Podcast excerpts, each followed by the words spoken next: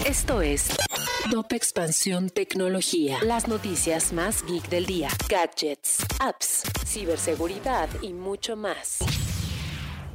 Hola, soy Erendira Reyes y este martes 20 de julio te traigo las novedades geek del día. Tecnología. La empresa desarrolladora del software Pegasus NS Group calificó que la investigación donde se señala que la empresa hizo el programa con intenciones de espiar a periodistas y activistas de todo el mundo es endeble y que en realidad la empresa solo ha buscado ayudar a evitar terrorismo y otros delitos. Tecnología. El INE investiga nueva filtración del padrón electoral y presenta denuncia. Este sería el sexto caso de plagio de información.